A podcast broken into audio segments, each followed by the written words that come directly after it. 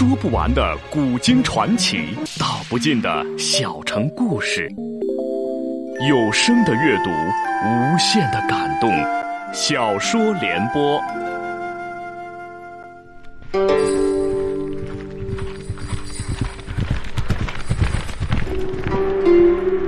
齐桓公用才无度，好酒好猎好女人，但他最爱惜人才。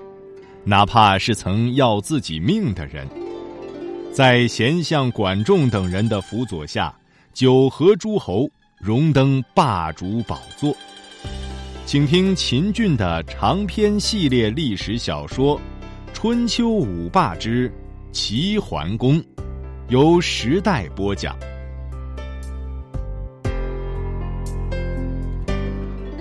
魏晋一口气将信读完，似羡似机道。将军真行啊！将军这一下可要发大财了。易牙知他生有误会，忙解释道：“小人哪有这么大的胃口，敢把千金黄金独个吞下？”魏姬道：“这是送给你的，你不独吞，难道还要把它上交仓储不成？”易牙道：“小人还没那么傻。那你打算怎么办？”易牙指了指自己的鼻子，又指了指魏姬道：“咱两人。”二一天作五，一人一半。魏姬惊叫道：“你分给奴家一半啊？怕是有些舍不得哟。”易牙一把将他揽在怀里，一边吻一边说道：“伸手摸住肋巴骨，咱俩谁跟谁呀？我还能舍不得？”魏姬不无担心道：“可奴家已经答应了他呀。”“你答应，主公并没答应啊。”“可奴家已经答应明晨带他去见主公。”你不会找个托词就说主公狩猎去了，一天两天好推脱，三天四天呢？干脆这样吧，你就说主公狩猎归来染上了风寒，月儿此时好不了，叫他上别国借兵去吧。他要是还不走呢？一牙将手一劈，做了一个砍头的动作。果如魏姬所料，你说齐桓公狩猎去了，蔡心道：“受就受吧，大不了等他两天。”你说齐桓公病了。蔡心说：“风寒又不是什么大病，发一发汗就好了，我就等吧。”他一连等了十天，大有不见不走之意。起先，魏姬还装模作样陪他吃饭，陪他唠嗑。十天过去，再也不肯照面了，急得蔡心到处找。翠翠有些不忍。翠翠是魏姬的宫女，是从魏国带来的。翠翠的父亲是知己郎。为一件小事冒犯了国君的宠妃，国君要把他推出斩首。多亏蔡大夫，也就是蔡新的父亲讲情，才免遭一死。翠翠记着蔡新，蔡新不记得翠翠。翠翠要报这个恩。待更深夜静之后，潜入蔡新的居室，悄声说道：“蔡娘娘，你快走吧，再不走啊，恐要大祸临头了。”蔡心惊问道：“你是谁？”你这话从何说起呀？翠翠便将自己的身世、南宫长万的来信以及魏姬与易牙的阴谋细细讲了一遍。蔡心越听越是心惊，有心逃去。天已灰黑，恐城门落锁，更恐魏姬派人追赶，难呐，止不住嚎啕大哭起来。翠翠劝道：“娘娘别哭，奴婢有一计，可使您转祸为福。”蔡心忙止住哭声。贤妹能使奴家转祸为福，此恩如同再造，请受奴家一拜。翠翠忙制止道：“娘娘不必如此，娘娘再要多礼呀，奴婢就不讲了。”蔡心听到，忙说：“好，奴家不拜了，你讲吧。”翠翠道：“俺家主公自长勺大错之后，深悔用兵，此乃事实，乃为国重负，日与妇人饮酒为乐，此也是事实。”尤以国事来告者，俺家主公总是曰：“何不告仲父？”树雕一牙见主公如此重用仲父，先甚忌之，何辞向主公进曰：“吾闻君出令，臣奉令。今君一则重父，二则重父，齐国宜于无君矣。”俺家主公笑曰：“寡人与仲父，由身之有古公也，有古公方成其身，有仲父方成其君。”尔等小人何止？二人大惭而退。蔡心忍不住赞道：“你家主公真明君也。翠翠道：“娘娘不想借兵便罢，想借兵求魏姬，何如求仲父啊？”蔡新叹道：“奴家也知仲父是一贤者，怎奈奴家与他素不相识，怎好求他？”翠翠道：“娘娘来时带国书了没有？”蔡新道：“闵公死于逆贼之手，何来国书啊？”翠翠略微想了一想，道：“奴婢倒是认识一个人，可以帮您引荐一下。”蔡新迫不及待的问道：“谁呀？”翠翠未曾开言，脸先红，说了也不怕您笑话。他是奴婢的一个相好，叫百克刚，在仲父府上任婚者。你若是想见仲父，尽管找他，就说奴婢让找的，他一定会设法让您见到仲父的。蔡新谢过了翠翠，前出内宫，找到了百克刚。那克刚见事情重大，当即向管仲做了禀报。事实，鲍叔牙亦在。管仲府上，二人正在下棋。二人一道接见了蔡新。当蔡新将事情的来龙去脉细细的讲了一遍之后，把个鲍叔牙气得须发皆张，切齿骂道：“这对狗男女，为了几个臭钱，竟敢这等胡为！我这就见主公去。”管仲劝道：“贤弟不可鲁莽，未及一牙固然可恶，亦为主公宠妃，亦为主公宠臣。你如果把这事……”捅给主公，主公是杀他俩还是不杀？不杀无以对国法，杀之痛是一个佞臣，一个尤物，何以为乐？有道是主乐臣乐，主忧臣忧，主辱臣死。咱做臣子的不能光想自己，很多想一想主公吧。况且当务之急乃是救宋，未曾出征，先斩将军，与君不利啊！鲍叔牙长叹一声说道。我听你的，管仲道：“既然你听我的，这棋就不要下了。你我二人连夜进宫，说动主公发兵救宋，免得夜长梦多。”鲍叔牙道了一声好，跟着管仲一同来见齐桓公。齐桓公正欲就寝，闻听二卿到了，踏拉着鞋子迎了出来。二卿连夜进宫，必有大事，快说出了什么事？管仲当先回道：“宋国发生了叛乱。”宋闵公为南宫长万所杀，齐桓公道：“可立有新君。”管仲道：“一立新君。”齐桓公道：“这就难办了。”鲍叔牙抢先说道：“不难办。”齐桓公道：“为什么？”鲍叔牙道：“新君乃闵公从弟公子游，此人容貌丑陋，性格残暴，说了一句戏言，杀二十二人，国人恨之入骨。”管仲察言道：“闵公有一嫡弟，叫乐说，智而贤，国人敬之。今已逃奔博地，遣使向我求救。主公不欲称霸天下，倒也罢了；若欲称霸天下，宋不可不救。”齐桓公道：“寡人承仲父之教，更张国政。今国中兵精粮足，百姓皆知礼仪，正是称霸的大好时机呀！但不知救宋得发多少兵马，何人为帅，何人为将啊？管仲道：“两万人马足矣。至于帅嘛，可由鲍叔牙来挂；将嘛，陈建二人，一为王子成父，一为易牙。”齐桓公道：“好，就依仲父之见。”说毕，把面转向鲍叔牙。那就有劳鲍爱卿了。鲍叔牙受命之后，一边调拨粮草、整理器械，一边遣谍人去宋国打探消息。也不过十几日时间，那谍人去而复归，报道：公子越说复国，南宫长万伏法。伯弟为一古义，商汤时做过都城，至春秋虽然有些破落，毕竟做过都城。检索兵马得一百五十胜，但若凭着一百五十胜兵车去抵南宫牛那一万兵马，无疑是以卵击石。骑兵，骑兵怎么到现在还不来？骑兵靠不住，只有靠自己。公子欲说，一边操练兵马，加固城墙，一边遣使去向大辛求救。救兵未至，南宫牛率军杀到，赵谋士戴叔皮之意，闭门坚守，静候救兵。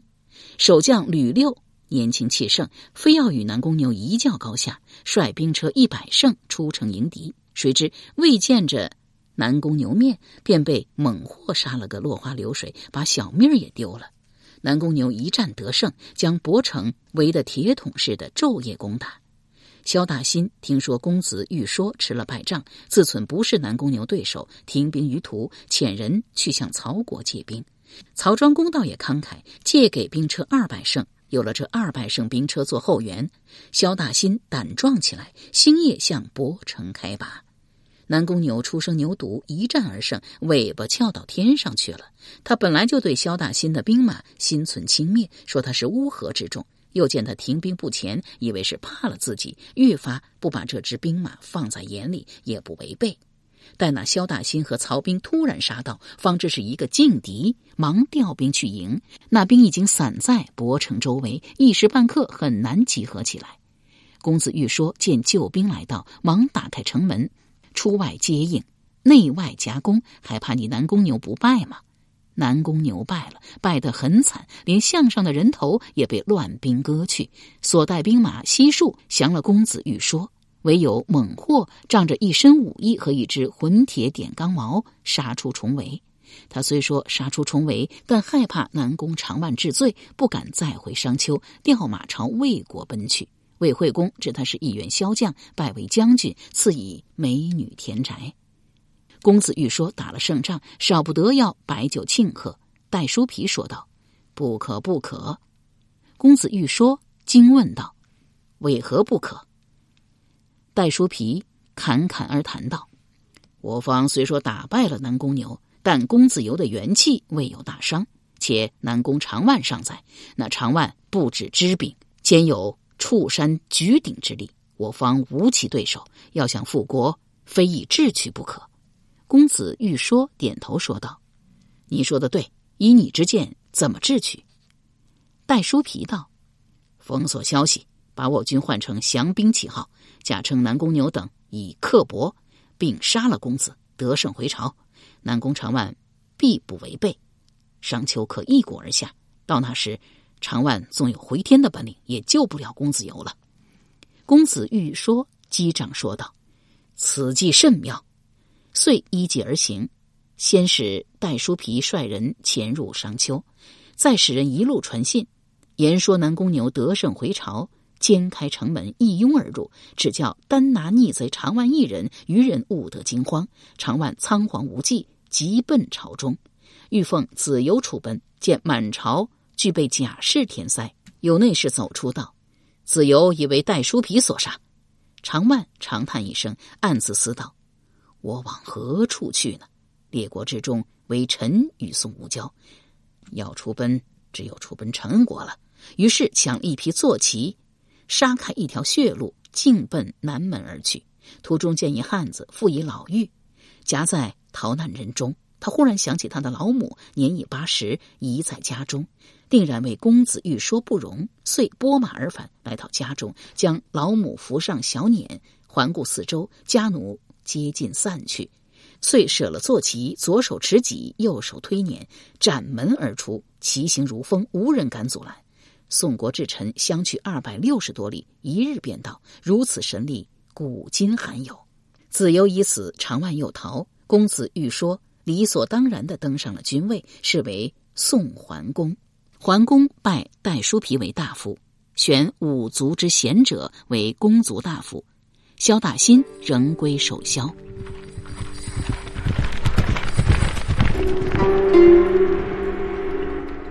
由时代播讲的秦俊的长篇系列历史小说《春秋五霸之齐桓公》正在播出。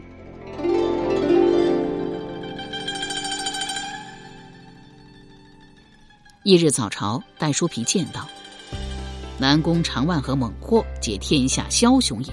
二人之中有一人与我为敌，我尚不安，何况二人俱在，二贼不除，社稷不宁也。宋桓公道：“寡人以律及此，怎奈一奔臣，一奔魏，寡人鞭长莫及呀。”戴叔皮道：“主公位极大统，理应告知列国。咱利用告知列国这个机会，遣使复臣复魏，请之二贼，贼可得也。”宋桓公道：“好，但不知道遣何人为好啊？戴叔皮道：“百官尽可为使。”宋桓公道：“那就叫五位宣前去吧。”五位宣前出班应道：“臣何日动身？”宋桓公道：“明日。”五位宣前应了一声道：“遵命。”退回班中。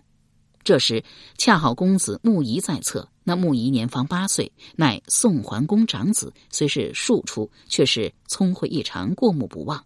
单手背后能画虫草鸟鱼，桓公爱之，时常带在身边。他见桓公在处理长万猛获一事上如此草率，忍不住叹道：“猛获长万不来矣。”宋桓公斥道：“童子何以知之？信口胡言。”穆仪道。勇力之人，人之所敬也；宋之所弃，魏臣必避之。空手而去，魏臣必不听我。宋桓公颔首说道：“嗯，子言是也。”遂改遣戴叔皮使臣，穆仪使魏，各携以重金。戴叔皮虑及宋臣无交，恐难以完成使命，面有忧色。公子穆仪趋前奏道：“君父。”儿臣曾随君父去过魏国，但没去过陈国，急愿去陈国走一遭，请君父恩准。宋桓公略思片刻，道：“可。”果如穆仪所料，魏国贪宋之后路，乃复猛获以遣宋。陈国就不同了。陈君宣公见一孺子为使，以为轻己，心甚恨之。一见面，便怒目说道：“快快快，将这孺子！”给寡人烹了。话刚落音，窜上了一个彪形大汉，单手抓住公子木仪腰带，将他举了起来，径奔沸腾的大鼎，把几个随从都吓得双腿发颤，面无血色。如有一般的小孩，早就吓得哇哇大哭起来。木仪不哭反笑。陈玄公朝大汉喝道：“折回来！”那大汉得命转身，径奔玄公，再举玄公五步开外，立定了身子。陈宣公手指木仪，厉声问道：“你死到临头还笑什么？”木仪止住笑道：“我笑主公是一昏君，且昏得可爱。”陈宣公沉着脸道：“你说寡人是一昏君，寡人昏在何时何处？若是答不出来，寡人不但烹你，还要食你的肉。”木仪道：“大者曰国，小者曰家，家国一体也。”家也好，国也好，不能关着门过日子，你来我往，是之必然。而从未听说某家去某家串门，某家持刀以待，国亦然也。有道是两国交兵，不斩来使。臣与宋无冤无仇，更无兵戈之患，却以鼎待外臣，以鼎烹外臣，不婚何为？这宣公语塞，稍顿又道：“寡人之臣虽说不大，也有千乘兵车。”汝之宋却不把寡人放在眼中，是何道理？穆仪道：“我大宋何时不把您放在眼中？”陈宣公道：“尔国若是把大臣放在眼中，何以遣儿这个八岁娃娃为使？”穆仪也不辩解，反问道：“你见过麦秸垛吗？”陈宣公道：“见过。”你见过秤砣吗？见过。麦秸垛和秤砣孰大？当然是麦秸垛了。木仪叹了一口气道：“俗话不俗，麦秸垛虽大，压不死老鼠；秤砣虽小，能担千斤。外臣年纪虽小，但外臣出身高贵。”陈宣公道：“而有多高贵？顶多是一大夫之家。”木仪摇手道：“非也，非也。”陈宣公道：“汝莫非生于卿相之家？”非也，非也！陈宣公满目惊疑道：“难道你生于宋侯之家？”穆仪颔首说道：“正是。”陈宣公腾的站了起来：“宋桓公是你什么人？”穆仪不慌不忙回道：“是外臣的君父。”陈宣公道：“你是公子穆仪？”正是。陈宣公道。寡人早就听说宋桓公有一子，聪明绝顶，想不到就是你，惭愧惭愧呀！说毕，忙命内侍给公子穆仪看座。待公子穆仪落座后，问道：“公子出使敝国，有何见教？”穆仪朝随使招了招手，随使捧着一捆竹简递给穆仪，穆仪又递给陈玄公的四人，由四人转呈陈玄公。陈玄公一目两行，将那竹简看了一遍，自言自语道：“原来为长万而来呀！”复又抬头说道：“贵使知请容寡人不能答应啊。”为什么？陈玄公道：“俗话说得好。”千军易得，一将难求。况勇如常万乎？穆仪又朝随使招了招手，随使捧简而进。陈宣公展简读阅：白璧两双，黄金千金，细替千匹。好重的礼呀！这难道是送给自己的？穆仪微笑着回道：“正是。”陈宣公叹道。桓公爱我也，只是人及投我，岂之不易呀。穆仪见道：“乱臣贼子，天下一恶也。天下之恶，由臣之恶。留一恶人，与臣何异？难道也要臣人模仿效法吗？况宋臣相邻，不遣长万，宋必怨之。必一人之恶，而是一国之欢，智者不为也。”陈宣公积暗说道：“善，只是那南宫长万。”力能举鼎，万人莫敌，擒之不易呀。穆仪笑道：“俗话说，气力没有方法大。像主公这么聪明的国君，难道还想不出制服长万的方法吗？”陈宣公略一思索道：“有了。”他忽然将脸一沉，手指木一赤道：“南宫长万乃世之枭雄，寡人得知，犹获十成。你凭着三寸不烂之舌。”妄想说动寡人，索回长万而斩之，寡人岂能给你？武士何在？众武士轰然应道：“在。”陈宣公道：“将庶子拉下去，关押起来，待寡人发兵灭了宋国，再行问斩。”这变过来的实在突然，穆仪的几个随时又筛起糠来。待公子穆仪压下之后，陈宣公宣布散朝。大夫公子杰正欲下殿，被陈宣公叫住。二人如此这般密谋一番。公子杰领了宣公密旨，携美酒一坛、鲍鱼、猪腿、牛脯若干，进造南宫长万之门。长万见公子杰来访，忙迎至门外，携手而入，寒暄了一阵，低声问道：“公子穆仪，您知道吗？”长万道：“知道，他是公子欲说的大公子。”公子杰道：“他来咱陈国了。”常万道：“末将刚听说。”公子杰道：“他是为将军而来。”常万有些紧张起来：“是不是要锁末将回去啊？”公子杰道：“正是。”常万愈发急了，急出一头冷汗。那主公怎么说？公子杰道：“主公说南宫长万乃世之枭雄，寡人得知有获十成，岂可轻易给你？”寡人不但不给你长万，寡人还指望用长万来破你宋都，兼并宋国呢。主公越说越气，竟将公子穆仪绑了起来，下了大狱。长万长舒了一口气，面南而拜道：“多谢主公。”遂设宴款待公子杰，二人一边喝一边聊，越聊越是投机，于是结为异姓兄弟。翌日，长万亲自公子杰家称谢，公子杰留之复饮。酒半，进出婢妾劝酒，长万欢饮大醉，卧于坐席。公子杰命力士以锡革将他包裹起来，用湿牛筋束之，并求其老母交给公子穆仪。公子穆仪押着长万母子星夜还送，行至半途，长万方醒，大骂公子杰无义。骂过公子杰，又骂陈宣公，一边骂一边奋力促踏，将及宋城。西阁俱被震破，手足皆露于外。公子穆仪命押送军人以锤击之，胫骨俱折。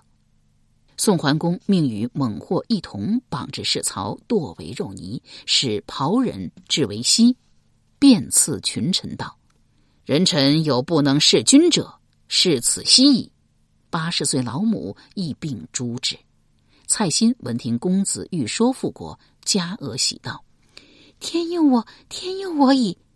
本欲星夜返国，继而一想，宋敏公因我而死，公子欲说要我来齐搬兵，来齐越余，未搬去一兵一卒，这国怎么回？我能不能为宋国做点什么呢？我若是不能为宋国做点什么，这国怎么回？不是我回不回的问题，公子欲说让我回吗？